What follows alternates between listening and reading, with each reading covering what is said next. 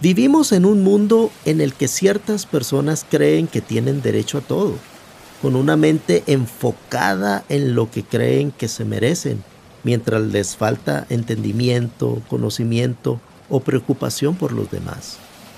Estas personas con esta mentalidad son demandantes y soberbias. Este no es el plan de Dios para nosotros. Nunca estaremos satisfechos mientras intentemos satisfacer nuestros deseos y esta manera egoísta de vivir no es agradable ante los ojos de Dios.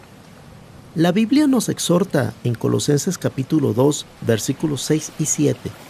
Por lo tanto, de la manera que recibieron a Cristo Jesús como Señor, ahora deben seguir sus pasos.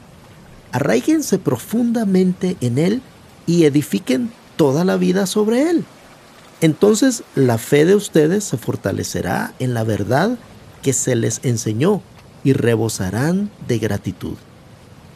Cuando nuestra vida está arraigada profundamente en Cristo y edificada en Él, no miramos a otros para satisfacer nuestras expectativas, sino que fijamos nuestra mirada en Jesucristo.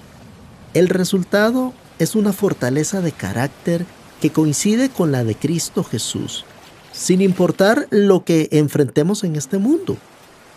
Resistimos como Cristo, nos sentimos que tenemos derecho a lo que no nos pertenece o a privilegios especiales, sino que respetamos a otros y confiamos en que Dios proveerá. Cuando Jesucristo, nuestro Salvador, mejor amigo y pastor, llena nuestra vida, no podemos dejar de agradecerle por su infinita bondad.